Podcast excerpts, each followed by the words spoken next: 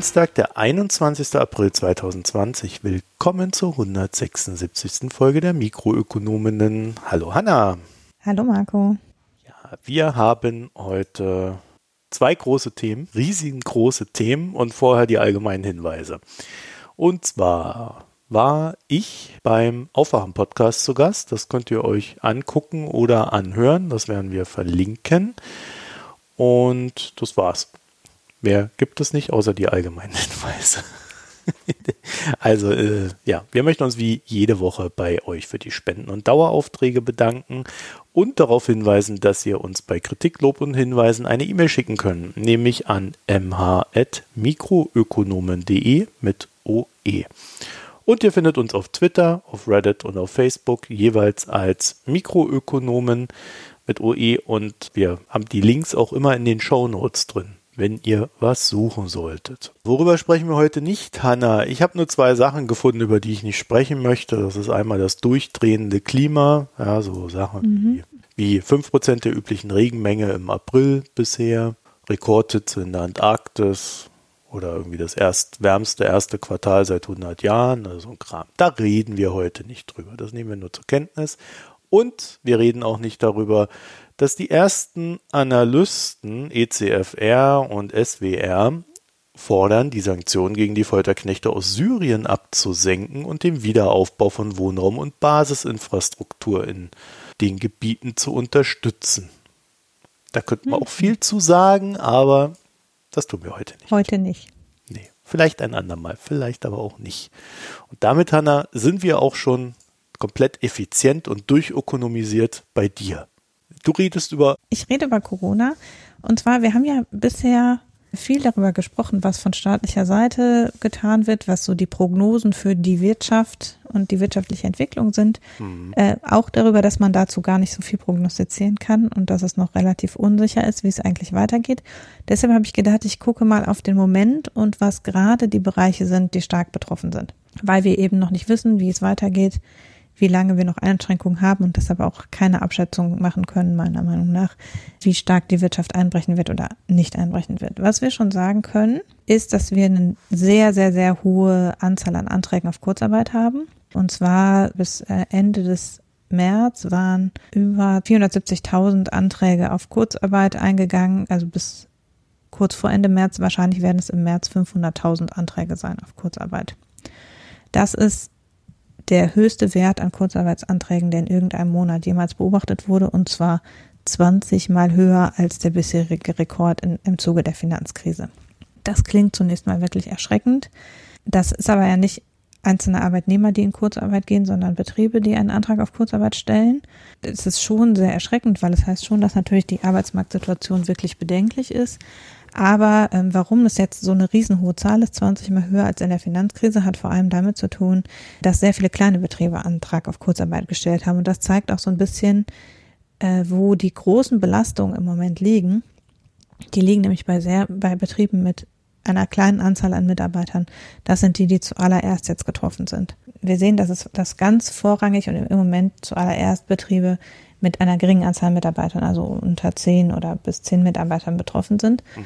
Es sind eben Betriebe im Einzelhandel im März vor allem gewesen natürlich, dann Betriebe im Bereich von kleinen Dienstleistungen, also zum Teil Handwerksbetriebe natürlich, dann kleinere äh, Dienstleistungsbetriebe und gastronomische Betriebe, die ja oft auch nur eine überschaubare Anzahl an Mitarbeitern haben.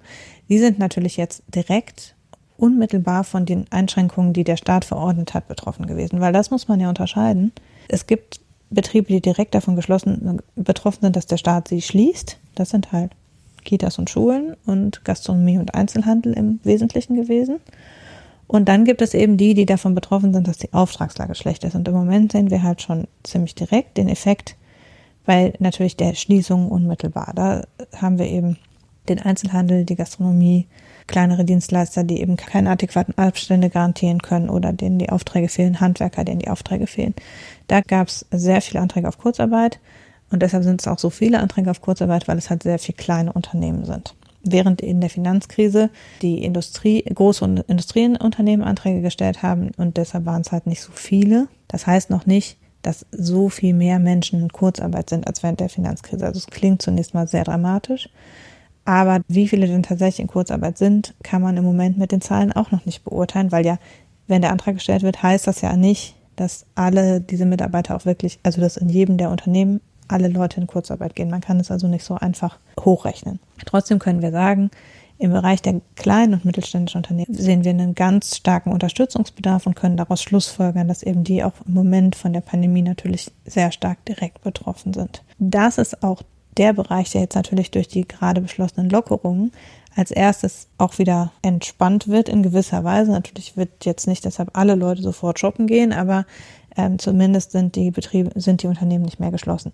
Das muss nicht unbedingt heißen übrigens, dass es sich wirtschaftlich für die bessert, weil wenn die den Laden offen haben und also da Leute sein müssen, die da bedienen und so weiter, dann können sie keine Kurzarbeit mehr machen, können von den Unterstützungsmaßnahmen nicht im gleichen Umfang profitieren, aber vielleicht machen sie trotzdem Verluste, weil keiner kommt. Ob diese Lockerungen auch tatsächlich zu einer Entspannung der Lage für die kleinen Unternehmen führen, können wir wiederum noch nicht beurteilen. Wer dann als nächstes sozusagen so direkt betroffen ist, ist der ganze Veranstaltungsbereich. Da ist es ja so, dass für das Jahr im Prinzip klar ist, dass so gut wie alle Messen abgesagt worden sind, auch schon welche, die noch weit über den Sommer hinaus sind, sind prophylaktisch abgesagt worden. Also im Moment finden ja schon große Messen und Kongresse nicht statt. Die Buchmessen sind abgesagt worden. Viele wichtige und große Messen. Und das betrifft natürlich einerseits die Messeveranstalter direkt. Für die ist es natürlich richtig bitter. Die haben ja halt jetzt gar nichts. Und da sind natürlich auch ganz viele Unternehmen hängen da dran, ne? Messebauer, Gastronomen, die auf diese Bereiche spezialisiert sind. In der Werbemittel produzierenden Industrie hängt da viel dran. Also da hängt dann wieder dieser ganze Veranstaltungswirtschaft hängt, da hängen halt viele auch zum Teil kleinere Unternehmen wieder dran. Und da ist natürlich auch absehbar, dass auch auf längere Zeit es da noch erhebliche Einschränkungen gegen wird. Also die größeren Veranstaltungen werden ja noch lange Zeit untersagt bleiben. Das heißt, dieser Bereich leidet auch auf längere Frist auf jeden Fall noch relativ stark. Und das betrifft zum Teil natürlich nicht nur, aber zum Teil eben auch das produzierende Gewerbe und die Dienstleistungsbranche, die sich auf diesen Messen präsentieren würden. Weil die rechnen natürlich auch mit so einem Messeeffekt in ihren Einnahmen und auch der findet natürlich dann nicht statt, wenn die Messen nicht stattfinden. Ah, das können die doch per Zoom machen. Ja, es ist ja auch für manche Unternehmen vielleicht die Frage, dass man auf der Messe sein muss, wenn sie stattfindet, ist die eine Sache. Wenn die Messe nicht stattfindet, wie viel Verlust man dadurch hat, das wird sehr auf das jeweilige Unternehmen natürlich ankommen. Aber es ist dann natürlich ein großer Umsatzfaktor oder Vertriebsfaktor fällt natürlich weg durch die ausfallenden Messen dieses Jahr. Und der Buchhandel hat sich auch sehr, also sagt ja, es geht ihnen insgesamt schlecht wegen der unter anderem eben der ausfallenden Buchmessen zum Beispiel. Da war ja, waren ja die Klagen schon recht groß, obwohl ja in vielen Bundesländern die Buchhändler geöffnet bleiben durften.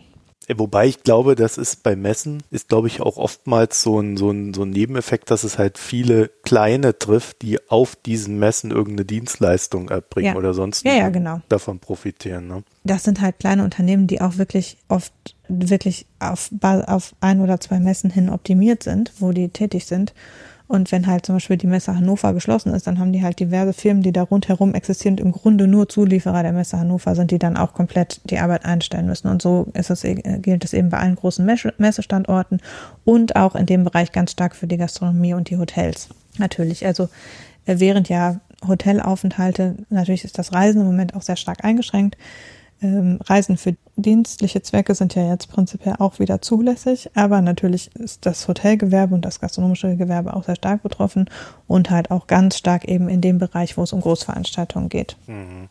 Da natürlich die ganzen Hotels, die im Grunde nur für den Messebetrieb da sind, die sind jetzt natürlich auch alle leer.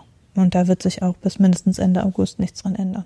Und da gibt's auch, muss man sagen, im, gerade im Bereich der Großveranstaltungen und Messen gibt's natürlich auch sehr viele Leute, die relativ prekär beschäftigt sind und die ähm, mit einem geringen Einkommen und Arbeitsverträgen, die sie nicht sichern, jetzt ähm, ausgestattet sind, also die eben immer jeweils mit einem Werkvertrag für die jeweilige Messe ausgestattet werden oder mit einem kurzfristigen Arbeitsvertrag eben nur auftragsweise für die jeweilige Veranstaltung, die sitzen natürlich jetzt auch alle da und haben keine Arbeit. Damit kann man sozusagen, kann man den Bogen schlagen, auch zur Gastronomie, wo eben auch natürlich im Service und so weiter ganz viele Leute ohne einen festen Vertrag beschäftigt sind, die jetzt auch einfach alle keine Arbeit haben. Und kann ich gleich noch dazu sagen, was jetzt auch die Absicherung anbelangt, aber da muss man eben sehen, dass jetzt gerade alle Leute, die im Homeoffice arbeiten, arbeiten natürlich im Moment noch relativ uneingeschränkt weiter. Es gibt natürlich auch Leute, die im Homeoffice in Kurzarbeit sind, also die eben nicht alle ihre Aufgaben im Homeoffice machen können. und deshalb nur mit einem Teil ihrer Zeit im Moment arbeiten. Und es gibt aber eben auch etliche, die ihren Job verloren haben oder zumindest nicht bezahlt werden im Moment, weil sie unmittelbar in diesen Bereichen arbeiten, die wirklich geschlossen waren oder sind. Das ist sozusagen der eine Teil. Es wird jetzt über den Sommer der Tourismus dazukommen. Das war über Ostern natürlich schon eine große Diskussion. Das ist ja auch das, was Italien sehr stark trifft, dass der Tourismus eingeschränkt ist. Und das haben wir in Deutschland natürlich auch.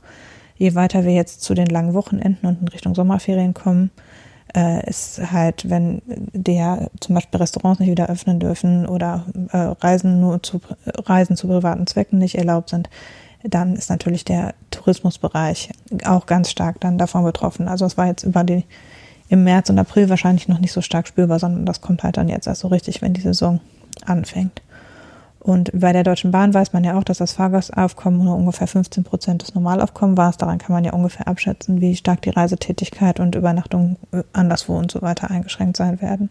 Das kann man ja anhand der Zahlen der Deutschen Bahn eigentlich auch ganz gut abschätzen. Das sind auch Bereiche, die im Moment noch nicht gelockert sind, wo also sich das auch noch hinzieht und wo das noch länger so sein wird. Das alles führt natürlich zu erheblichen direkten Einkommensproblemen bei verschiedenen Leuten. Insbesondere ist mein Eindruck bei geringen und mittleren Einkommen, also vor allen Dingen bei geringen Einkommen. Ich habe den Eindruck, dass eben die Effekte sehr stark, auch wenn man sieht, in welchen Bereichen wird Kurzarbeit angemeldet, hat man den Eindruck, dass es eben sehr übermäßig die Kleineinkommen trifft. Und das sind eben, das stimmt mich schon sehr bedenklich auch wenn es natürlich viele Unterstützungsmaßnahmen gibt, das muss man sagen. Für die kleinen Betriebe gibt es ja relativ umfangreiche ähm, Unterstützungsmaßnahmen. Es gibt eine, Auf eine Erhöhung, es ist eine Erhöhung des Kurzarbeitergelds in Diskussion, um eben genau die Bereiche abzufedern, die jetzt Kurzarbeit haben. Und es gibt darüber hinaus auch die Überlegung, äh, noch weitere steuerliche Entlastungen hinzuzunehmen, um eben so viel wie möglich davon abzufedern. Aber das wird natürlich nicht unendlich lange gehen und es gibt da Lücken. Also gerade die Leute, die eben nicht in, festen, in einen festen Arbeitsvertrag haben, die fallen natürlich jetzt in die Arbeitslosigkeit. Da nützt halt kein Kurzarbeitergeld, wenn die Leute einfach keine Arbeit mehr haben. Also da gibt es eben erhebliche Lücken in den Bereichen, wo Leute befristet beschäftigt sind. Der ganze Bereich der Minijobber ist auch über Kurzarbeit überhaupt nicht abgedeckt. Für Minijobber gibt es keine Kurzarbeit. Das heißt, alle Leute, die einen Zusatzminijob haben und den gerade nicht ausüben können, die gucken natürlich in die Röhre, da wird auch, kein, wird auch kein, keine Kurzarbeit geben. Mhm. Und äh, deshalb sieht man eben schon, dass es vor allen Dingen die unteren Einkommensschichten trifft. Das muss man ganz klar sagen. Dann ist es ja auf Twitter in den letzten Tagen auch viel diskutiert worden, wie es für die Eltern ist, weil jetzt natürlich die Lockerungen kommen beim Einzelhandel, zum Teil eben auch bei relativ großen Geschäften. Jetzt wird diskutiert über Kirchen und es scheint so, dass Familien und gerade eben Familien mit kleinen Kindern da ein bisschen außen vor sind in der Diskussion. Aus dem naheliegenden Grund natürlich, dass man sagt, je kleiner die Kinder, desto größer die Gefahr, dass sie halt Überträger sind, einfach weil man nicht auf die Einhaltung von Hygienemaßnahmen äh, setzen kann. Wobei, wenn man sich mal in Geschäften bewegt, hat man den Eindruck, dass Erwachsene auch nicht sehr stark auf die Einhaltung von Hygienemaßnahmen ähm, Wert legen. Nicht mehr seit gestern. Genau, seit gestern ist alles wieder gut, deshalb äh, braucht jetzt niemand mehr Abstand halten und sich die Hände waschen, hat man den Eindruck. Aber jedenfalls ist es klar, in Kitas gibt es, wird, verbreitet sich natürlich ein Virus, der da ist, ganz schnell. Und in Grundschulen wird man auch noch nicht darauf pochen können, dass alle sich immer die Hände waschen und brav Abstand halten. Das ist einfach illusorisch. Deshalb ist die Überlegung natürlich naheliegend zu sagen, gerade im Bereich der Kindergartenbetreuung und der Schule und der Grundschule wartet man noch ab. Und das ist ja in unterschiedlichem Ausmaß auch passiert. Also in Bayern geht man ja insgesamt sehr spät erst wieder in die, in die Beschulung. In den anderen Bundesländern starten auf jeden Fall erst die weiterführenden Schulen. Und das lässt natürlich Familien mit kleinen und Grundschulkindern in der Situation, dass die jetzt gegenüber sehen, wo in vielen Bereichen die Eltern wieder vermehrt arbeiten müssen, wenn sie zum Beispiel im Einzelhandel oder in der Gastronomie oder so tätig sind und da jetzt wieder Betriebe geöffnet werden, dann müssen die Leute auch wieder arbeiten gehen im Betrieb. Oder aber ähm, Arbeitgeber fahren auch teilweise die Homeoffice-Regelungen schon wieder zurück, weil eben ähm, dieses wir lockern jetzt und wir, wir öffnen jetzt wieder Signal kommt, sieht man eben, dass die, dass zum Teil auch Arbeitgeber da eben weniger entgegenkommend sind mit Homeoffice-Regelungen als bisher. Und entsprechend sehen sich die Eltern jetzt in der Situation, dass sie einerseits nach wie vor Betreuung und Beschulung und unter Umständen auch noch Arbeit von zu Hause alles unter einen Hut bringen müssen. Erwartung aber wieder stärker ist, dass man halt vielleicht wieder ins Büro gehen sollte oder dass man zumindest wieder so effizient arbeiten sollte wie die anderen. Das Verständnis für die Situation der noch zu Hause betreuenden Eltern sinkt halt. Auch da sind wir aber nicht ohne Unterstützung des Staates, muss man sagen. Und das ist auch, glaube ich, nicht so weitgehend bekannt. Es gibt die Möglichkeit, wenn man wegen der Betreuung von Kindern unter zwölf seine Arbeit vorübergehend einschränken muss, also unbezahlten Urlaub nehmen muss, dann muss man vom Arbeitgeber das ist sowas wie ein Elternkurzarbeitsgeld letztlich äh, gezahlt bekommen, also 67 Prozent des Einkommens ähm, müssen weiter als Lohnersatz vom Arbeitgeber gezahlt werden also als Entschädigung quasi für, den Ein für die Einbußen, äh, werden die über den Arbeitgeber ausgeschüttet und der erhält wiederum dann einen Erstattungs kann einen Erstattungsantrag an die Landesbehörde stellen und das dann wieder erstattet bekommen. Das gilt für erwerbstätige Eltern mit Kindern unter zwölf Jahren, deren Gleitzeit und Überstundenguthaben ausgeschöpft ist. Es gilt aber wahrscheinlich nicht wenn man Homeoffice machen kann. Das muss man vielleicht dazu sagen. Außerdem gibt es einen sogenannten Notfallkinderzuschlag für Eltern mit kleinem Einkommen. Die können bis 185 Euro zusätzlich als äh, Notfallzuschlag bekommen. Pro Tag? Nein. Einmal? Pro Monat. Aha. Dann kann man äh, zusätzlich einen Zuschlag zur Miete bekommen, äh, wenn das gemeinsame Bruttoeinkommen zwischen 1600 und 3300 Euro beträgt und ist, wenn man Kinderzuschlag erhält, eben von den Kita-Gebühren befreit für die Zeit. Wobei im Moment natürlich sowieso viele Kommunen verzichten im Moment auf die Erhebung der Kita-Beiträge. Das heißt noch nicht, dass sie nicht nachgezahlt werden müssen. Die sind im Moment nur gestundet. Aber es könnte gut sein, dass die Kita-Beiträge nicht anfallen für diese Monate. Aber egal. Jedenfalls, falls man Kita-Gebühren zahlen muss, wäre man dafür befreit. Auch wenn man diesen nicht den normalen Kinderzuschlag erhält, sondern diesen Notfallkinderzuschlag. Und das kann man also bekommen und dann ist auch das Elterngeld angepasst worden. Äh, das heißt, dass wenn man im Moment Kurzarbeit hat und dann später Elterngeld bekommen wird, werden die Kurzarbeitsmonate nicht in die Einkommensberechnung fürs Elterngeld eingezogen. Das soll sich auch nicht nachteilig auswirken in späteren Monaten. Das sind die Möglichkeiten, die man bisher hat und insbesondere eben diese Lohnersatzleistung bei wegen Schul- oder Kitaschließung wird, glaube ich, relativ wenig in Anspruch genommen oder ist zumindest mein Eindruck. Das kann man bis zu sechs Wochen bekommen. Das scheint aber noch nicht, das ist seit neu ins Infektionsschutzgesetz aufgenommen worden und ist noch nicht so weit verbreitet, dass viele das in Anspruch nehmen. Was mir da fehlt, ist die Möglichkeit, das in Teilzeit in Anspruch zu nehmen. Es kann ja für viele einfach sein, dass sie sagen, ich bin nicht so produktiv, wie ich sonst bin, oder ich ähm, brauche eben bestimmte Zeiten zusätzlich um, zur Kinderbetreuung. Ich würde gerne vorübergehend meine Arbeitszeit reduzieren. Das ist nicht abgedeckt durch diese Lohnersatz Leistung, sondern es geht nur, wenn man unbezahlten Urlaub im Prinzip nimmt.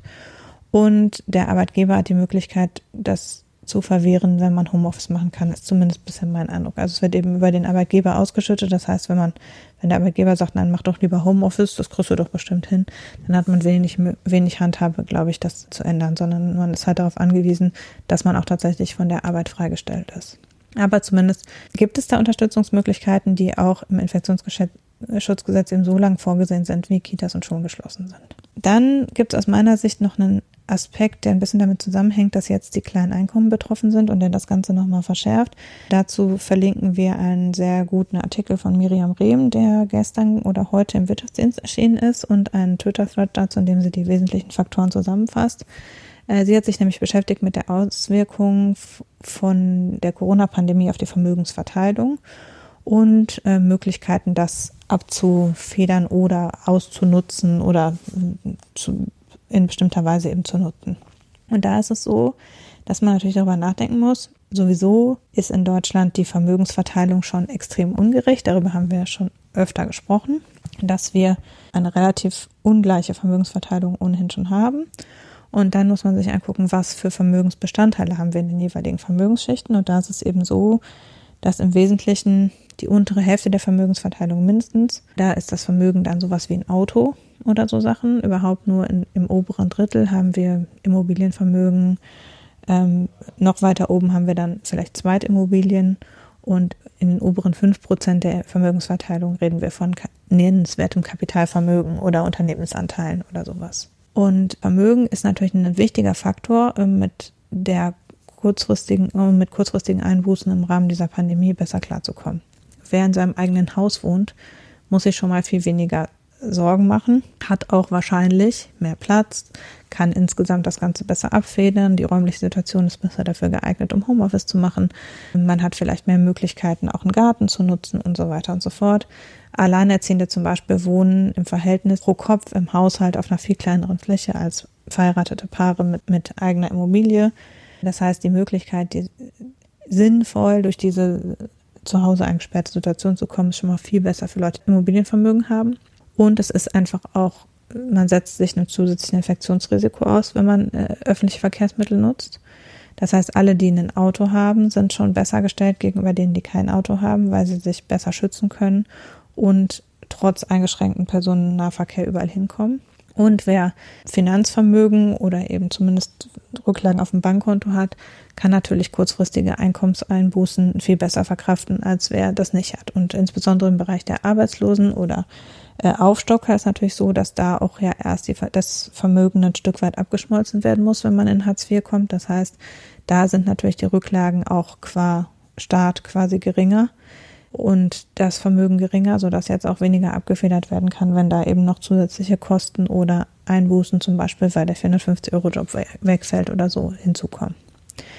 Das heißt, ähm, es gibt einige Indizien, dass einerseits diejenigen am unteren Ende der Vermögensverteilung genauso wie am unteren Ende der Einkommensverteilung von dieser Krise besonders stark betroffen sind, weil sie weniger Möglichkeiten haben auszugleichen und zu überbrücken und dass sich die Vermögensverteilung, diese Ungerechtverteilung auch noch verschärfen wird durch die Krise, weil eben man, solange man eben schon Vermögen hat, auch besser abfedern kann, das Vermögen vielleicht ähm, einen ein Stück weit wieder schneller auch in die Situation bringt, wieder ein besseres Einkommen zu haben und man dadurch insgesamt ähm, am Ende vielleicht sogar auch danach in einer besseren Situation dasteht als vorher. Relativ gesehen, nicht absolut, aber relativ zu den anderen. Jeder würde dir jetzt jeder mit einem Aktienportfolio widersprechen.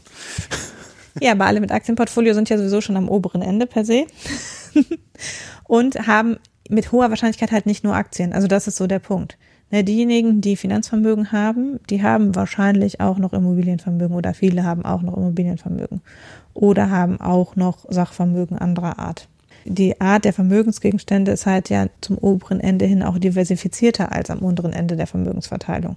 Und alle Leute, die nur einen kleinen Fonds haben und einen Rentensparplan für diese ist, sieht es natürlich jetzt auch doof aus. Ne? Also die ähm, Lebensversicherungen und äh, Rentenfonds sehen natürlich jetzt im Moment auch alle bitter aus. Das heißt, alle, die auf relativ klassische Ersparnis. Ja, da sagt der Kapitalist jetzt, genauso ja, ist es doch gewollt. Das nützt nur den Leuten nichts, deren Rente halt, deren privat angesparte Rente halt jetzt dahin schrumpft. Ne? Aber jedenfalls jedenfalls, ja, also natürlich, die, für Aktien sieht es im Moment äh, im Verhältnis relativ schlecht aus. Auch die Immobilienwerte werden natürlich sinken. Aber die Resilienz in der Krise ist zunächst mal höher und wer genug Geld und Finanzvermögen auf der hohen Kante hat, kann umgekehrt natürlich jetzt dann auch günstig investieren ab einem gewissen Punkt. Was die Hanna euch jetzt natürlich verschweigt hier, dass die Reichen, die wirklich Reichen, die sind natürlich voll im Kredit drin ne, und haben da ihr Vermögen ordentlich gehebelt. Das heißt, da funktioniert der Hebel dann natürlich auch nach unten hin. Also so ganz so einfach würde ich das dann nicht sehen, gerade so in den oberen Schichten. Da hat es ja schon den einen oder anderen ja, weggehauen. Auch die, die ein Haus gekauft ähm, haben zum Beispiel, haben ja jetzt erstmal ein, vielleicht erstmal in der nächsten Zeit ein Problem, wenn sie jetzt vor, was weiß ich, drei, vier, fünf Jahren gekauft haben. Ja, dann hat man natürlich unter Umständen Liquiditätsproblem. Ja, genau. Und vor allen Dingen, wenn dann der Hauswert sinkt und du ja. dir auf 100 Prozent Kredit, Kredit geholt hast, kannst du da auch schnell in der Nachschusspflicht sein. Also, weiß nicht, alteingesessene Vermögen haben es dann sicherlich einfacher als welche, die gerade ihr Vermögen aufgebaut haben und so weiter und so fort. Ja, aber wer, wer ein Haus auf Kredit gekauft hat, ist ja, hat ja auch, auch negatives Vermögen, das verrechnet sich ja. Also da äh, Schulden werden ja mit eingerechnet. In der Forbes Vermögensliste zählen immer nur die positiven. Wir rechnen in der Vermögensstatistik Kredite auch mit ein. Das heißt, wem sein Haus im Moment nur zu einem Prozent gehört, da wird auch nur ein Prozent des Hauswertes angerechnet. Dann haben wir das auch mal geklärt. Ja, also ich glaube, es ist halt aber auch einfach jeder betroffen ne? und äh, je nach individueller Lage hast du mehr oder weniger Glück, aber äh, es ist halt einfach so, dass der Staat dieses Konstrukt, wenn du halt unten bist, dann bleibst du auch erstmal unten. Gerade in der Krise trifft sich dann natürlich am härtesten. Ja, ich habe auch den Eindruck, dass einfach an der anderen Stelle auch einfach Risiken übersehen worden sind. Also die Situation von Alleinerziehenden, die Situation von, 400, von Aufstockern, 450 Euro Jobbern, da sind halt Bereiche. Kann auch sein, dass das noch nachgeregelt wird, dass da noch was, ne, so, oder auch bei den Eltern, dass eine Teilzeitmöglichkeit und so weiter, dass das noch kommt. Weil das ist ja auch nicht, dass unsere Regierung jetzt jedes Jahr eine Pandemie bekämpfen muss. Natürlich löschen die die Feuer da, wo sie gerade darauf aufmerksam werden in gewisser Weise. Aber es gibt halt, ähm, natürlich ist jeder, der auf wenig Rücklagen ist und äh, wo das Monatsbudget ohnehin eng gestrickt ist, der ist natürlich auch mehr darauf angewiesen, dass es genau so bleibt. Und das sind halt die Bereiche, die jetzt einfach sensibler insgesamt für diese ganze Situation sind. Das ist ja in jeder, also das gilt ja in jeder Wirtschaftskrise oder jeder Rezession. Da ist dann natürlich auch die Frage, wie schnell äh, normalisiert es sich wieder, weil je schneller es sich normalisiert, ja. desto weniger wird es weghauen in dieser Krise. Aber je länger es läuft, desto mehr wird es dann auch gerade im Immobiliensektor reinschlagen, wovon ja dann auch wieder die Armen mhm. profitieren, indem die Mieten sinken. Das stimmt vielleicht. Mal gucken. Ja, das Natürlich muss dann schon eine Weile gehen. Immobilienvermögen aufzubauen. Ne? Aber dafür, also genau, damit solche Effekte durchschlagen, müsste es schon, äh, das, das wirklich, ne, das ist, das kann man noch nicht abschätzen. Je nachdem, wie lange es geht und wie stark es sich normalisiert oder ob wir wieder zurück müssen in Lockdown da sagen jetzt inzwischen viele, okay, das wäre noch viel schlimmer aus wirtschaftlicher Sicht, wenn man nach einer ersten Lockerung wieder zurück müsste, mhm. die dann unter Umständen auch eher stärker und strenger und länger durchgehalten werden müsste, weil man äh, schon in einem belasteten Gesundheitssystem noch mal was drauflegen muss. Ja, ich glaube, wir müssen da auch mal, äh, vielleicht um das ganz kurz einzuschieben, was wir bisher hatten, war ja kein Lockdown. Ja, also die nee. Leute sind alle draußen gewesen, konnten im Park spazieren gehen, sie konnten einkaufen gehen. Also das war so ein Hausarrest mit Benefits oder so. Ähm, was man auch sagen muss, ist am Ende, ähm, das, was jetzt von diesem, von diesen wirtschaftlichen Einbußen, was ja auch vergessen wird, das, was staatlich da reglementiert war, war ja quasi ausschließlich Einzelhandel, Veranstaltungen, Tourismus, Gastronomie. Die Einschränkungen, die jetzt im produzierenden Gewerbe und im Dienstleistungsbereich sind, da sind Einschränkungen dadurch natürlich, dass Leute, dass Homeoffice-Regelungen gemacht worden sind, die vielleicht zu Produktivitätseinschränkungen führen, dass natürlich wir einen, vielleicht eine Einschränkung im Konsum ein Stück weit haben, weil Leute aus Vorsichtssparen machen. Es gibt natürlich gesamtwirtschaftlich, Gesellschaft, ähm, weltwirtschaftlich absehbare Einbußen, die dazu führen, dass die Nachfrage sinkt. Ähm, und wir haben Probleme mit den Lieferketten. Das sehen wir an allen Ecken und Enden. Können wir im Supermarkt und anderswo beobachten. Aber ähm, das ist alles nicht unmittelbar nur verknüpft mit den Schließungen im Einzelhandel. Weil Im zum Gegenteil. Beispiel bei dem, was im Einzelhandel weggeht, genau, da geht ein Teil in den Onlinehandel. Die Leute machen vielleicht auch so einen Frustkonsum oder sowas. Also ich würde gar nicht sagen, dass die Bereiche unmittelbar mit den staatlichen Maßnahmen verknüpft sind, sondern mehr damit, dass es ja absehbar ist, dass wir weltwirtschaftlich eine Einschränkung der aktuell verfügbaren Arbeitnehmerschaft haben, dass wir durch versetzte Ausbrüche der Pandemie Probleme in den Lieferketten haben und dass wir ein Stück weit ein im Prinzip teures Umswitchen haben von der markteffizienten Verteilung der Produktionsgüter hin zu dem, was gerade benötigt wird. Weil das sieht, das ist ja auch was, was jetzt was wir jetzt sehen ist, wir müssen umswitchen in den Bereich medizinische Versorgung. Wir brauchen Desinfektionsmittel, Masken, Pflegeaus, ähm, persönliche Schutzausrüstung, Beatmungsgeräte und so weiter. Diese Bereiche werden jetzt hochgefahren in Deutschland äh, zu im Prinzip streng genommen marktkapitalistisch gesehen unwirtschaftlichen Produktionsbedingungen. Es gibt ja einen Grund, warum wir die Atemschutzmasken und alles aus China produzieren und warum davon noch nur eine bestimmte Menge produziert wird. Das ist so der Normalverbrauch. Und wenn jetzt davon sehr viel mehr produziert werden muss, dann muss das zu einem garantierten höheren Preis passieren, damit es auch hier effizient ist, dass das gemacht wird. Das heißt, ein Stück weit ist es im Moment auch so, dass wir auf Basis der Erfordernisse das wirtschaftliche Handeln umstrukturieren und den Produktionssektor umstrukturieren. Und das hat natürlich Anpassungskosten. Die kann man auch nicht wegnegieren wenn ein Unternehmen auf einmal die Produktion auf was anderes umswitcht oder die Lieferkette irgendwie umgeswitcht werden muss, weil mehr in den Onlinehandel und weniger in den Einzelhandel geht oder was weiß ich, da gibt es Reibungsverluste. Und diese Reibungsverluste merken wir natürlich auch. Also es ist zum Beispiel so, DRL hat ja ein massives Zusatzaufkommen bei den Paketen, machen aber gleichzeitig Kurzarbeit, weil es eben nicht alle Bereiche des Unternehmens in gleicher Weise betrifft und solche Sachen. Also man merkt einfach, überall gibt es Sand im Getriebe, der ist einfach da, dadurch, dass wir im Moment völlig anders wirtschaften müssen als sonst. Und das ist das, was dem produzierenden Gewerbe und den Dienstleistungen mehr auf die Füße fällt, als dass jetzt vier Wochen lang die Geschäfte geschlossen waren. Das betrifft in allererster Linie die Leute, die die Geschäfte besitzen. Ja, das ist ein ganz interessanter Punkt, weil die meisten Leute denken, auch wenn ich so diese ganzen Diskussionen verfolge in den Zeitungen, auf Twitter und vor allen Dingen im Feuilleton oder so, da hast du ja echt dieses Gefühl, für die Leute ist Wirtschaft das, was sie sehen. Das ist der ja. Eisladen um mhm. die Ecke, das Café, da gehe ich noch hin, dann da der kleine Krämerladen, dann eine Änderungsschneiderei und dann hört für die Wirtschaft auf. das äh, ergießt sich dann in so, so Aussagen wie, ja, nach der nach der Krise werde ich da und dahin gehen, um dann die Wirtschaft wieder zu unterstützen. Und das ist sicherlich auch alles nicht verkehrt, aber das ist nicht da, wo die meisten Arbeitsplätze verloren gehen werden, sondern die meisten Arbeitsplätze gehen hinten dran verloren in Produktionsketten, die wir gar nicht mehr sehen, wo wir gar nicht mehr wissen, wer das überhaupt herstellt. Das muss auch nicht unbedingt in Deutschland sein. Das kann auch in China sein oder in Bangladesch. Das finde ich eigentlich im Anbetracht dessen, dass wir uns ja doch in der Gesellschaft befinden, die sehr viel Information konsumiert, finde ich es dann doch bemerkenswert, wie wenig Wissen dann am Ende dann doch über solche Sachen da ist. Auch, dass äh, Leute sagen, ja, warum? Jetzt sparen doch alle Geld. Warum ist denn bei Leuten das Geld knapp? Wir fahren doch äh. jetzt alle nicht in Urlaub, dann haben wir doch mehr Geld zur Verfügung. So Argumentation liest man halt. Man denkt ja, wie weit denkst du eigentlich? Aber gut, ähm, ja. also es ist jedenfalls nicht weit, genau. Also es, es ist genau so. Die kurz, also was die Regierung im Moment ja macht, ist das Stopfen, was kurzfristig wirklich sofort nicht mehr arbeiten konnte. Also Einzelhandel, äh, Künstler, Solo-Selbstständige, Handwerker, alle, die jetzt starke Einschränkungen haben. Die kriegen zunächst mal einfach nach Möglichkeit Zuschüsse zu ihren Einkommen, damit die nicht pleite gehen.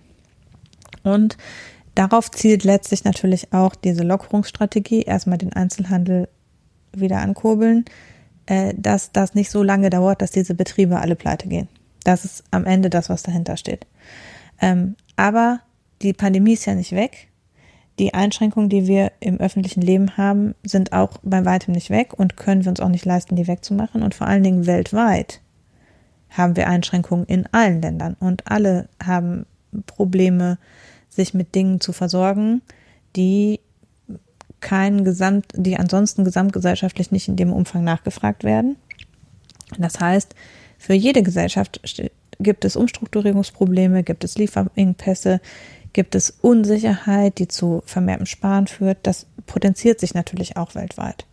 Und dadurch äh, ist das, was eigentlich längerfristig da ist, die Bereiche, die wir nicht tagtäglich sehen. Und das ist nicht unbedingt der Einzelhandel. Zumal sich ja nachfragetechnisch gesehen, alle Leute essen ja weiter und vielleicht sogar mehr als vorher.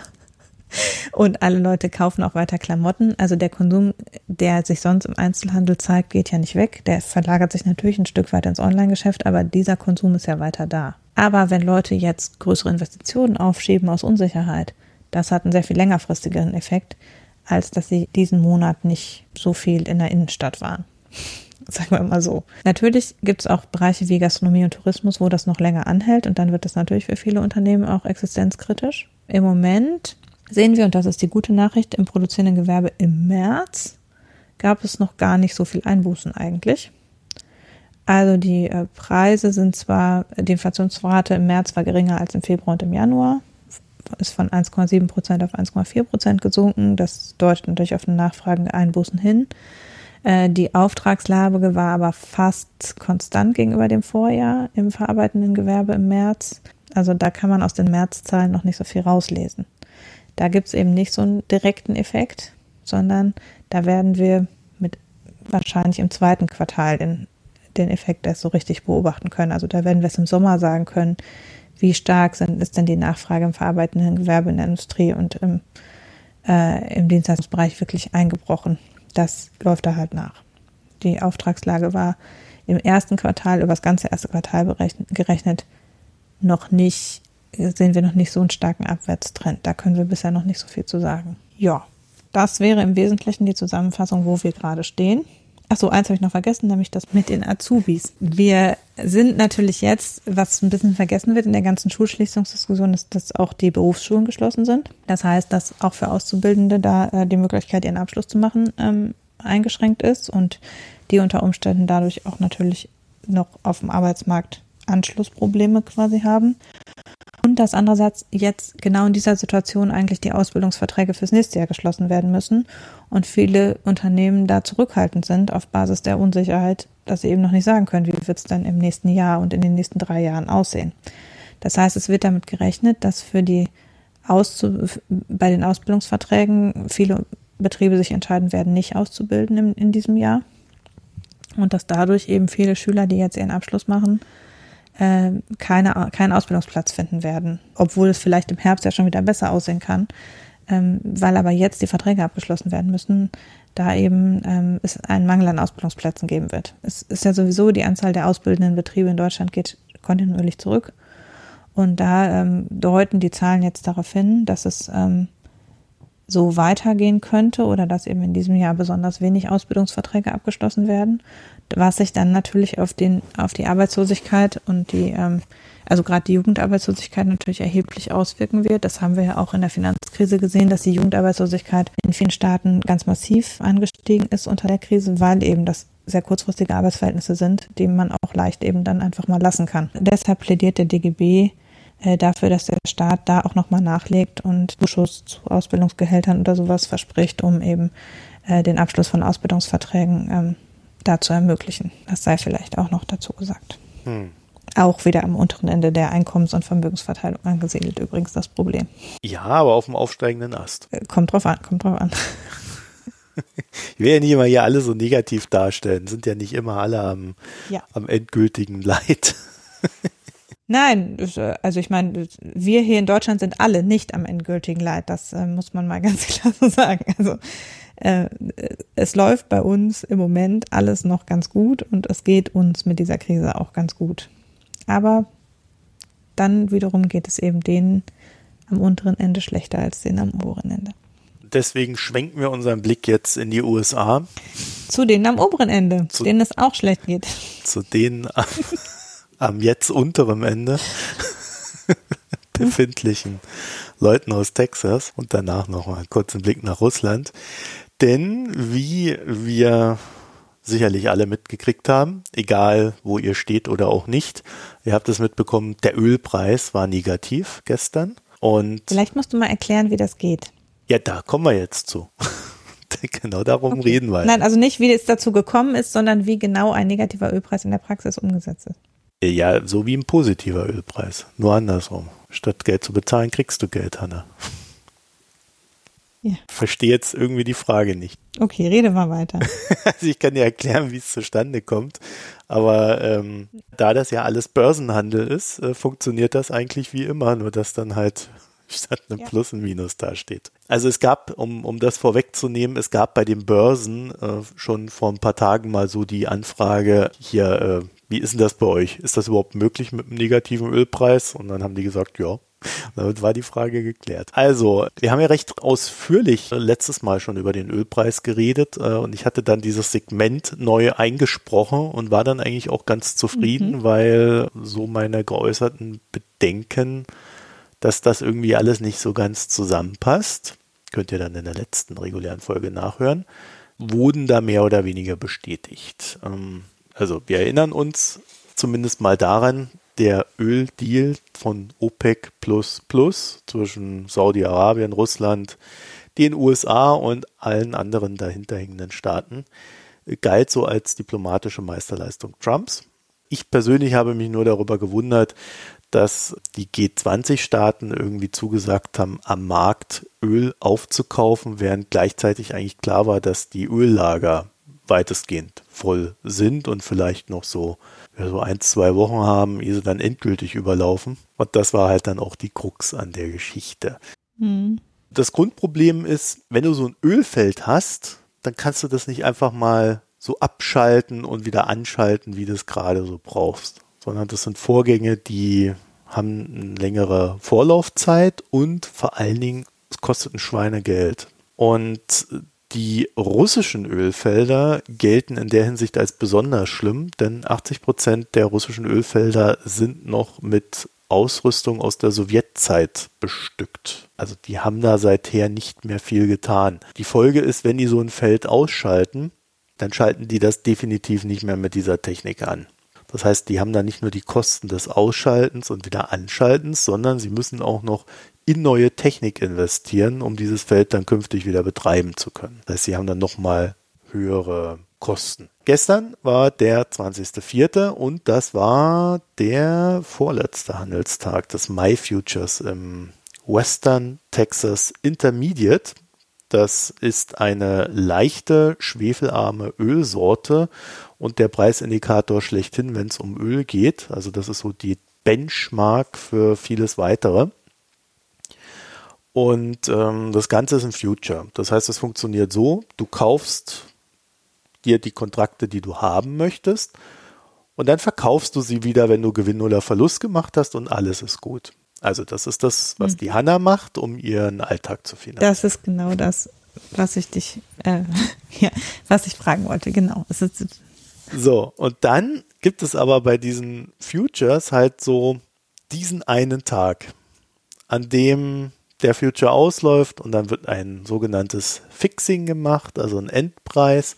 Und zu diesem Preis kriegst du dieses Öl geliefert, wenn du dann so einen Kontrakt hältst. Mhm. Um das praktisch zu machen, die Hanna hatte gestern beschlossen, dass sie Ölfutures halten möchte und hat dann gesagt, oh, minus 60 Dollar, äh, minus 40 war es ja am Tief, wollen wir nicht übertreiben, minus 40 Dollar, also ich krieg 40 Dollar dafür, dass ich das Öl kaufe, finde ich super, mache ich. Da lege ich mir mal so eine ja, so ein Barrel zu. Das sind 156 Liter, glaube ich, ne? oder so knapp 160 Liter. Mhm. Und äh, wenn sie dann äh, das gemacht hat, die Hanna, dann kriegt sie anschließend das Öl geliefert. Und zwar nach Cushing in Oklahoma. In meine Badewanne. In der, nein, äh, äh, da gibt es einen Ort, da gibt es so ein Lager in Oklahoma, in Cushing und oder vielleicht auch Cushing ausgesprochen. Ich bin mir da immer nicht so sicher bei den Amis. Da kriegst du dann dein Öl reingeliefert. Dann bist du natürlich verpflichtet, dir dein Öl abzuholen und, naja, also es ist ja WTI, das heißt, du musst in den USA irgendwo ein Lager haben, du kannst das nicht einfach da mit äh, in deine Badewanne nehmen, weil das ist ja für den US-Markt bestimmt. Und äh, mhm. das wäre etwas teuer, das dann hier äh, einfach mal so mit nach Hause zu nehmen. Aber ne, also das Prinzip ist klar. Du kaufst das, holst das ab und lagerst das irgendwo. Wenn dann aber die Badewanne voll ist, dann brauchst du einen anderen Anbieter. Und wenn der dann dummerweise auch ein volles Lager hat, ist das Lager voll und du suchst so lange jemanden, bis du einen Platz findest. Und je länger du suchst, desto höher werden die Lagerkosten. In dem Moment überlegst hm. du dir dann, vielleicht bevor du das kaufst, will ich jetzt wirklich 100 Dollar für fünf Tage bezahlen, damit ich da irgendwie 60 Dollar bekomme? Dann das Öl vielleicht nicht los? Das Problem ist schlichtweg gewesen, die Lager sind voll, es gibt einen Haufen Angebot und niemand weiß, wohin, wo er, wo er das Öl hingeben soll, nachdem er es gekauft hat. Und dann ist die Überlegung generell, das überhaupt für einen negativen Preis zu verkaufen, bei den Herstellern, also bei den Förderunternehmen wiederum, also wenn ich jetzt mein Ölfeld ausschalte, kostet mich das X. Wenn ich es dann wieder hochfahre, kostet es mich Y. Dann habe ich irgendwie, was weiß ich, zwei Monate lang die und die Kosten, um überhaupt hier so grundsätzlichen Betrieb aufrechtzuerhalten. Lizenz, bla, blub.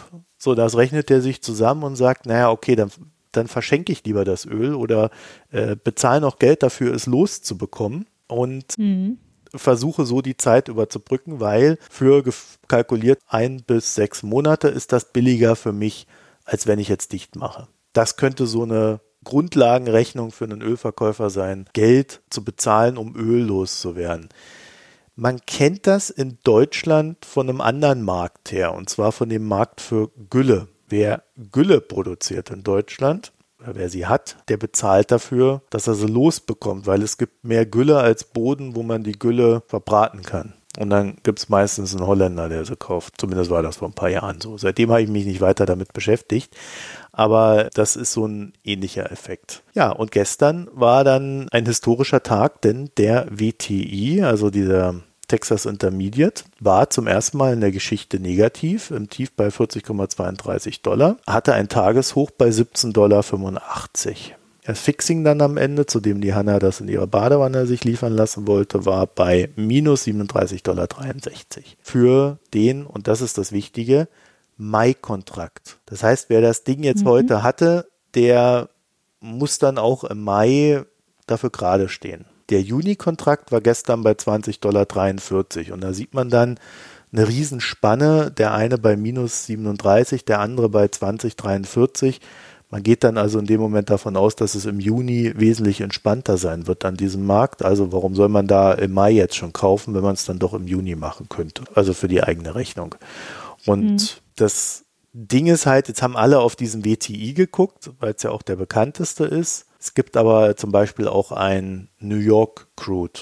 Der ist gestern bei 15 Dollar gewesen. Das europäische Brent, das ist bei 20 Euro gewesen. Es gibt dann auch noch ein Ural Crude. Das ist hier dieses russische Öl. Das ist aber als äh, angelehnt an den Brent und da definiert sich der Preis des russischen Öls über den des Brent. Jedenfalls, man kann sagen, das ist ein Nachfrageproblem ausgelöst durch Corona, aber auch ein Angebotsproblem dadurch, dass die Ölstaaten weltweit, wie auch explizit in Texas, einfach zu viel Öl produzieren. Wir haben das ja, Hanna, du erinnerst dich, äh, als wir angefangen haben, über Corona zu reden, haben wir auch immer gesagt, es gibt ein Angebotsproblem und ein Nachfrageproblem. Und äh, quasi das mhm. gleiche Prinzip beißt hier halt jeden in den Hintern, der Öl produziert. Und in, äh, ja, im wahrsten Sinne des Wortes ist die Wirtschaft also auch Sparflamme. Und mein Tipp wäre, hier sieht man im Gegensatz zu den Börsenpreisen, die ja recht hoch sind, also die Börsenindizes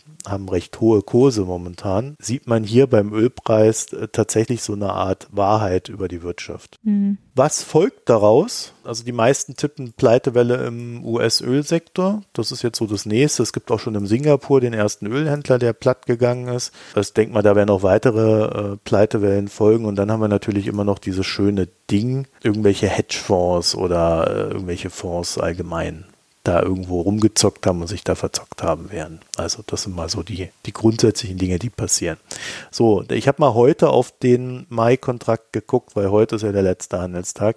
Da war er dann so bei 8 Dollar. Also da hat sich gestern der Markt zu dem Fixing dann auch, ja, gefunden, heute wieder so ein klein wenig beruhigt und das Ganze hat sich jetzt in den Juni-Kontrakt verschoben, denn der ist dann, ich habe es vorhin gesagt, der stand gestern bei 20 Dollar, der ist heute nur noch bei 11 Dollar. Mhm. Das spricht für einen sehr niedrigen Ölpreis dauerhafter Natur, also zumindest mal jetzt für ein, zwei Quartale. Das dürfte dann auch dazu führen, dass dieser Kompromiss, den, den wir ja letzte Woche besprochen haben bei diesen OPEC Plus Plus Staaten, die müssen jetzt irgendwas nachliefern.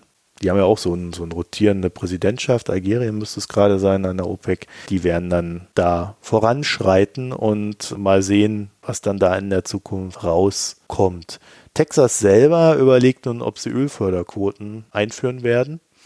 Das ist so die, die erste Idee, um der Lage Herr zu werden ist dann aber natürlich auch. Ich wollte gerade sagen, eine Produktionsbeschränkung wäre jetzt der logische nächste Schritt. Ja, ich glaube, es gibt auch nichts anderes. Ne? Vor allem, wenn die Lager voll sind, was, was sollen die Leute machen? Da das Öl rauslaufen lassen? Ich glaube, während wir hier reden, gibt es gerade diese Sitzung, ob es die Ölförderquoten geben soll. Ich vermute mal, dass die sich da eher schwer tun werden in den USA. Was ich jetzt so gefunden habe und auch nochmal gesucht habe, ist, dass diese negativen Ölpreise bereits Anfang April bei Analysten eigentlich so als potenzielles Szenario rumgereicht wurden.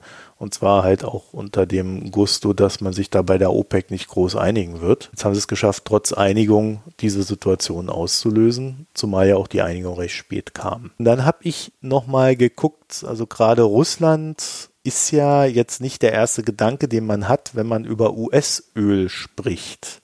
Aber ich habe dann irgendwo so heute gelesen, dass auch dieser Urals Crude bei minus zwei Dollar war. Für den gibt es aber mhm. Nicht täglich einen Preis, sondern immer nur so eine Preisindikation und die lag dann halt bei minus zwei Dollar. Damit haben die Russen ja potenziell auch ein Problem. Und Peskov hat sich da heute geäußert, der Regierungssprecher, äh, der Preisverfall sei lediglich ein Trading-Problem. Es gibt keinen Grund, den Vorgang apokalyptisch zu färben. Hm.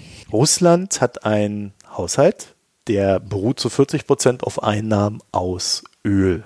Der Break-Even für diesen Haushalt lag bei 42 Dollar, bei minus 2 Dollar, was jetzt mal vielleicht auch ein mhm. Worst-Case-Szenario ist für den Moment, nicht unbedingt äh, die, äh, der endgültige Preis, den man bei jeder Lieferung da haben wird, könnte das schon knapp werden. So, die Regierung in Russland hat so gemäß darauf reagiert, dass sie jetzt einen neuen Haushalt erstellt, der einen zeitweisen Ölpreis bei 20 Dollar antizipiert. Also nicht einen Ölpreis, der dauerhaft bei 20 ist bis Ende des Jahres, sondern nur zeitweise. Zumindest habe ich es so verstanden. Und da wir ja bei negativen Ölpreisen über einen kompletten Wegfall der Einnahmen sprechen, wäre damit ja also 40 Prozent des russischen BIPs weg. so im, Negativ, im negativen Ding. Also das ist schon sehr interessant. Und dem steht so ein bisschen gegenüber, dass Russland Währungsreserven über 563,5 Milliarden zu Ende März gemeldet hatte. Dann irgendwie rausgekommen gekommen ist, als dann zum ersten Mal mit diesem äh, Ölpreiskrieg losging zwischen Saudi-Arabien und Russland, dass man so bei 25 Dollar für Öl auch um die vier Jahre leben könnte. Da haben dann die einen sechs Jahre gesagt, anderen vier. Das war immer nicht so ganz klar, aber so und äh, von diesen 563,5 Milliarden sind eigentlich so als Rücklage nur 165 vorgesehen. Aber da kann man ja dann immer noch rumspielen, wenn Not am Manne ist. Und Russland hat jetzt natürlich als ein Land, das von einem autoritären Herrscher beherrscht wird, natürlich so mit als letztes darauf reagiert, dass wir eine Viruskrise haben. Also Putin war da eher so der Typ I shake hands with everybody, so wie der Herr Johnson aus dem UK. Und hat es jetzt aber wohl eingesehen und äh, die späte Reaktion, naja, man wird jetzt sehen, wie sich das auslässt. Eine sichere Indikation haben wir. China hat ziemlich viele Probleme an der äh, russisch-chinesischen Grenze, dass dort immer mehr Virusfälle auftauchen, und zwar in China von Heimkehrern, weil die ganzen Chinesen rennen jetzt gerade aus Russland raus, weil sie Angst vor dem Virus haben. Und das haben sie ja dann auch entsprechend und deswegen müssen jetzt da an der Grenze auch wieder ganze Regionen in China dicht gemacht werden.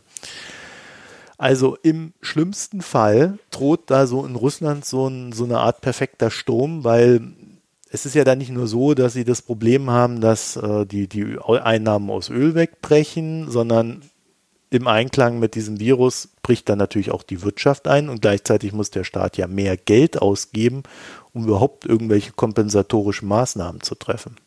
Oder auch nur das Gesundheitssystem adäquat auszustatten ja, Zyniker würden jetzt sagen, da spart dieser Staat als erstes. Also da muss man mhm. halt auch dazu sagen, Russland ist ein Land, das über sehr große Öl- und Gasreserven verfügt und das seinen eigenen Bürgern nicht ausreichend Gas und Öl zur Verfügung stellt. Deswegen mhm. ist dann fraglich, ob dieses Land, von dem wir wissen, dass die erste Reaktion auf das Virus war, dass alle Leute mit Geld sich Beatmungsgeräte gekauft haben, und zwar von den Krankenhäusern, mhm. dass dieses Land dafür dann sorgt, dass seine Bürger ausreichend versorgt sind. Ich würde die Frage mal im Raum stehen lassen. Jedenfalls äh, ist mir eine Sache aufgefallen, der Rubel hat irgendwie jetzt nicht sehr groß mit Einbruch reagiert auf diese ganze Sachlage. Mhm. Und wir wissen, dass seit äh, Anfang März die Notenbank im Markt aktiv ist. Und äh, ich denke mal, dass sie da auch weitermacht, solange es halt nötig sein wird. Und dann ist die Frage, wie lange sie kann. Aber ähm, ja, also äh, ich habe ja schon zu den USA die Aussage getroffen, das ist so mein erster Tipp für einen Rebound-Kandidaten. Ja, bei Russland, das wäre so das Land, wo ich tippen würde, das wird so wirtschaftlich mit am stärksten betroffen sein. Von den größeren Ländern. Ne? Also wenn man das mal so im Sinne der G20 mhm. sich anschaut. Also eine Staatspleite sehe ich da jedenfalls noch nicht. Äh, das wird sicherlich noch eine Weile dauern, aber ähm, es wird haarig auf alle Fälle. Und dann habe ich noch mal reingeguckt, weil so letztes Mal hatte ich das so ein bisschen weggelassen. Was hat Russland eigentlich dazu gebracht, zu, bei diesem Ölpreiskrieg da überhaupt irgendwie zu überlegen, dass das vielleicht ganz gut sein könnte. Da gibt es eine schöne Zahl, die das, glaube ich, ganz gut erklärt. Die USA haben rund 15 Prozent Marktanteil im Ölmarkt. Und den mhm. könnte man ja dann ja, zwischen Saudi-Arabien und Russland irgendwie aufteilen. Ich wollte gerade sagen, im Prinzip ist ja schon so, wenn es jetzt primär den, das, bisher das US-Öl hauptsächlich betrifft, kann man natürlich die US-Ölwirtschaft auch ganz gut aushungern, wenn die anderen dann einen längeren Atem haben, das zu überbrücken. Was für Saudi-Arabien ja vermutlich auf jeden Fall gilt. Wie es für Russland gilt, weiß man halt nicht genau. Wenn der US-Staat dann nicht anschließend einfach das Geld in die Hand nimmt, um zu fördern, dass es wieder Öl gibt. Und das haben sie ja damals gemacht mit dem Shale Oil, das überhaupt aufzubauen. Dann wird es jetzt halt so sein, dass die ganzen äh, Verbindlichkeiten dann aus diesen Unternehmen raus sind. Man fördert, dass neue aufgebaut werden und dann könnte ich mir vorstellen, dass nach einer kurzen Übergangsfrist halt dann doch wieder diesen Markt aus den USA heraus gibt und er dann halt auch Ölpreise von 20 äh, Dollar oder niedriger aushält. Also das ist ja auch so ein Sicherheitsthema für die USA. Und ja, deswegen kann ich mir nicht vorstellen, dass diese Ratio, man ballert da einen ganzen Markt weg, einfach mal so funktioniert. Ich kann mir auch nicht vorstellen, dass die Russen das wirklich geglaubt haben. Aber man schadet, man schadet ja auf jeden Fall dem amerikanischen Staat damit massiv, weil es ist dann Intervention notwendig und aber auch sich selber. An anderer Stelle. Also ein Schaden, ja, wenn eben, ja, ist die Frage, wer länger durchhalten kann und wer mehr zu verlieren hat. Jemand, der kurz vor Wiederwahl steht, hat vielleicht auch mehr zu, oder nicht Wiederwahl steht, hat vielleicht mehr zu verlieren als jemand, der eh äh, unendlich wiedergewählt wird, nicht wahr? Ja, aber ich glaube auch nicht, dass sich Herr Putin über Herrn Biden als Alternative zu Donald Trump freuen wird. also, nee, aber er kann ja vielleicht noch ja. rechtzeitig als rettender, als rettende Hand wieder um die Ecke kommen. Oh, aber nur um eigenes Interesse in dem Fall hier. Ne?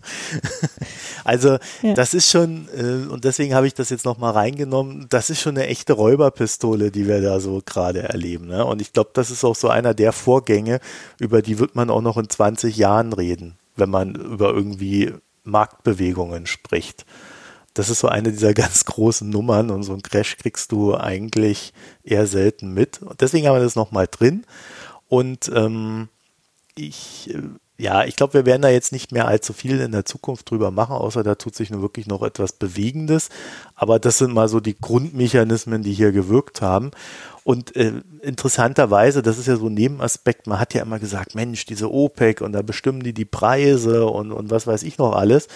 Ja, und dann hast du dann halt, trotz OPEC, hast du dann halt noch eine USA und äh, ein Russland und irgendwie kannst du dann halt doch nicht die Preise bestimmen. Ne? Ja. ja, also das ist so auch so einer der Märkte, in denen sich in den letzten Jahren am meisten getan hat.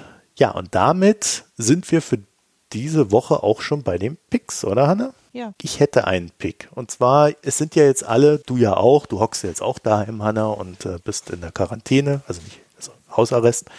Und da gucken wir dann alle Netflix und, und was weiß ich noch alles.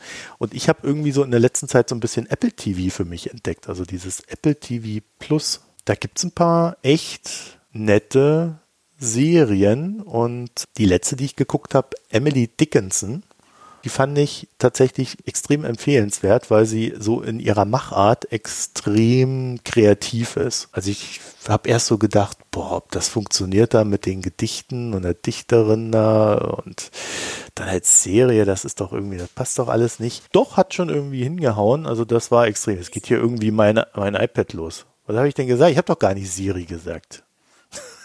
Ich habe nur Serie gesagt und Apple TV. Du hast wahrscheinlich nicht gut genug, äh, nicht äh, sauber genug gesprochen. Also jedenfalls Emily Dickinson fand ich extrem empfehlenswert. Hat halt natürlich so das Problem, Apple Plus kostet irgendwie 5 Euro im Monat, wenn man irgendwie sich kein iPhone gekauft hat.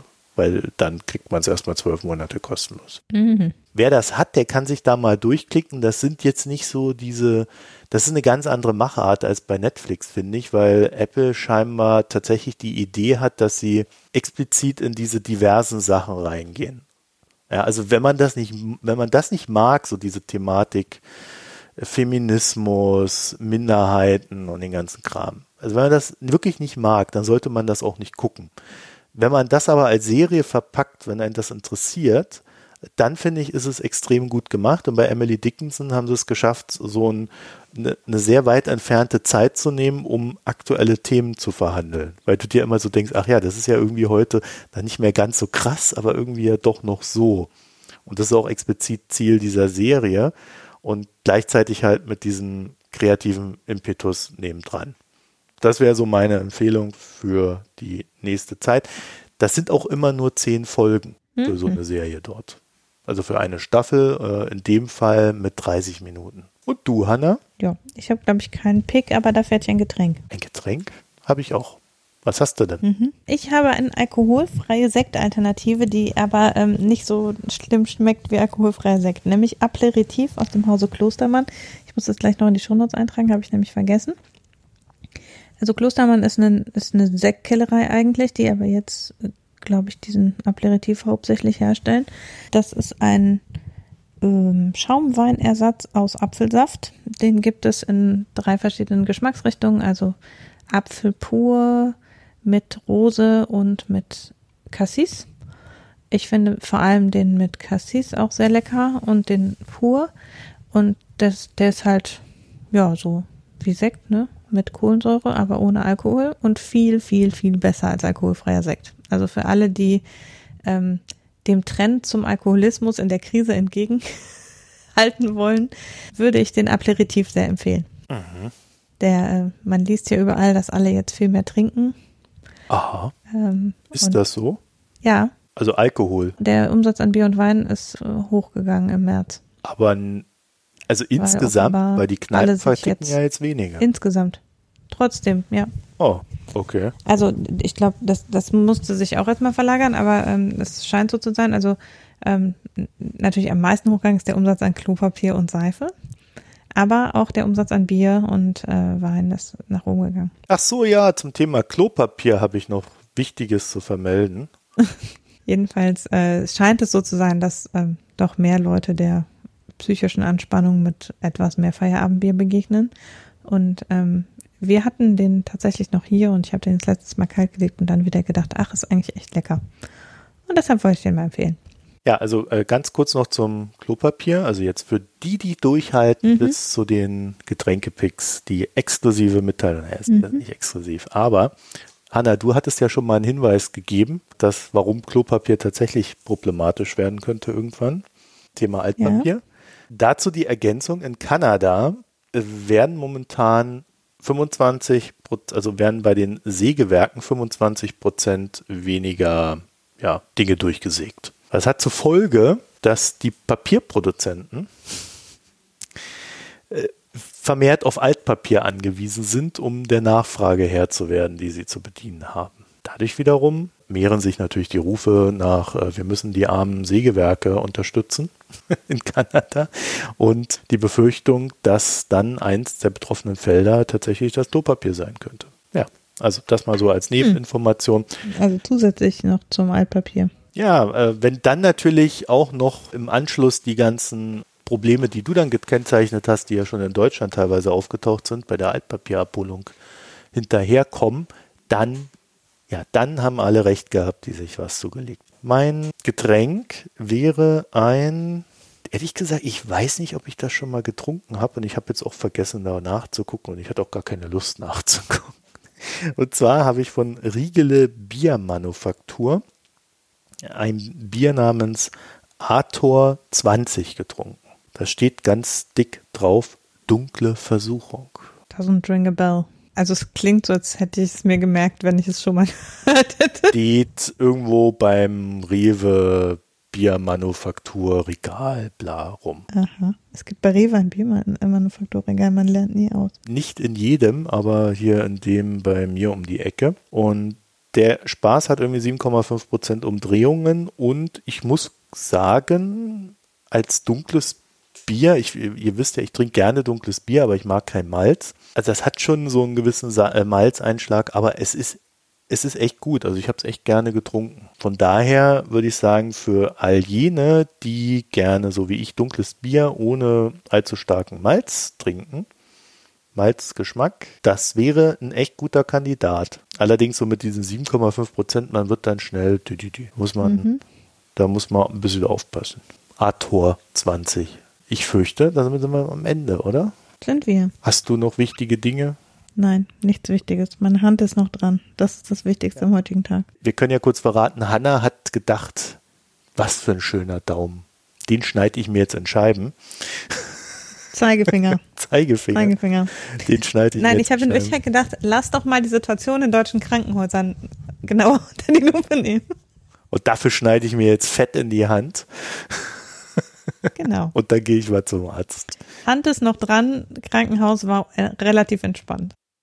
Aber schockierend. Ähm, ja, schockierend. Also insofern, als ähm, die Ein Ab Einhaltung von Abstandsregeln selbst im Vorraum eines Krankenhauses nicht gewährleistet ist. Durch die Krankenhausmitarbeiter. Durch die Krankenhausmitarbeiter und die ähm, Regelung des Krankenhauses, dass keine Leute mehr rein dürfen, aber schon in den Vorraum. Verrückt. das ist echt. Ja, Bei bestem mein, Wetter kann man nicht vor der Tür warten. Ja, ist fast mein Eindruck, den ich so seit gestern auf den Straßen gewonnen habe, ganz gut zusammen. Also bisher haben sich die Leute auch über Ostern, fand ich jetzt hier in Köln, äh, ich bin dann immer hier so im Park gegangen, äh, spazieren gegangen. Ähm, das war alles in Ordnung, es wurde nicht gegrillt, nichts gemacht, äh, die Leute saßen auseinander. Also wenn du mal eine Dreiergruppe gesehen hast, war das selten und die Einzelnen, die halt sich überhaupt nicht an gar nichts gehalten haben, waren dann so irgendwie so 15-Jährige, die sich dann zusammengerottet haben im Park äh, abends. Und äh, irgendwie seit Montag, seit diese Geschäfte hier überall auf sind, sehe ich irgendwie mhm. lauter kleine Krüppchen, Leute, die nicht Abstand halten. Also es, es ist quasi so, so sofort wieder so ein, ja, jetzt ist alles vorbei, jetzt gucken wir mal, dass wir wieder alles so wie früher machen. Und da könnte ich mir dann vorstellen, dass unser Freund Armin vielleicht dann doch nicht unbedingt die richtige Entscheidung getroffen hat. Ja, und insgesamt Genau, wir werden das sehen. Äh, wahrscheinlich werden wir nächste Woche oder in zwei Wochen darüber sprechen. Dann sind wir durch für heute. Guckt doch mal in den sozialen Netzwerken vorbei und verteilt diesen Podcast, zumindest dann, wenn er euch gefallen hat. Wenn er euch nicht gefallen hat, dann schickt ihr uns böse E-Mails oder äh, ähnliches. Und äh, ansonsten könnt ihr uns ja noch in den sozialen Netzwerken auch verfolgen.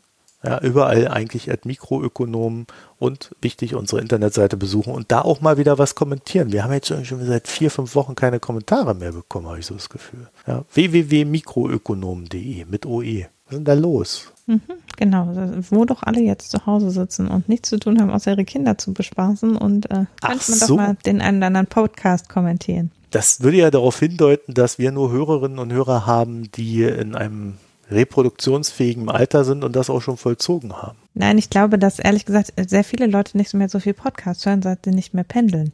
Da habe ich anderes gehört. Meine These und Beobachtung meines persönlichen Verhaltens.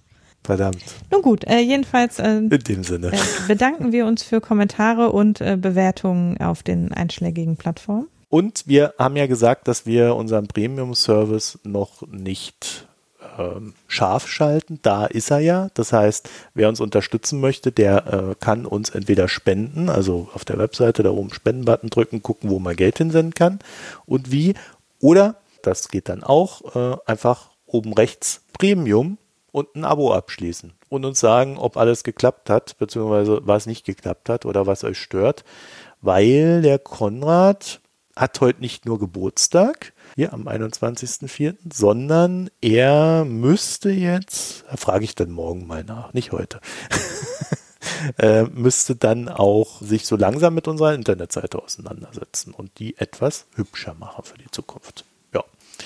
Also dann haben wir das auch noch kurz erklärt und in dem Sinne wünschen wir euch jetzt eine schöne Zeit. Bis bald und auf Wiederhören. Tschüss.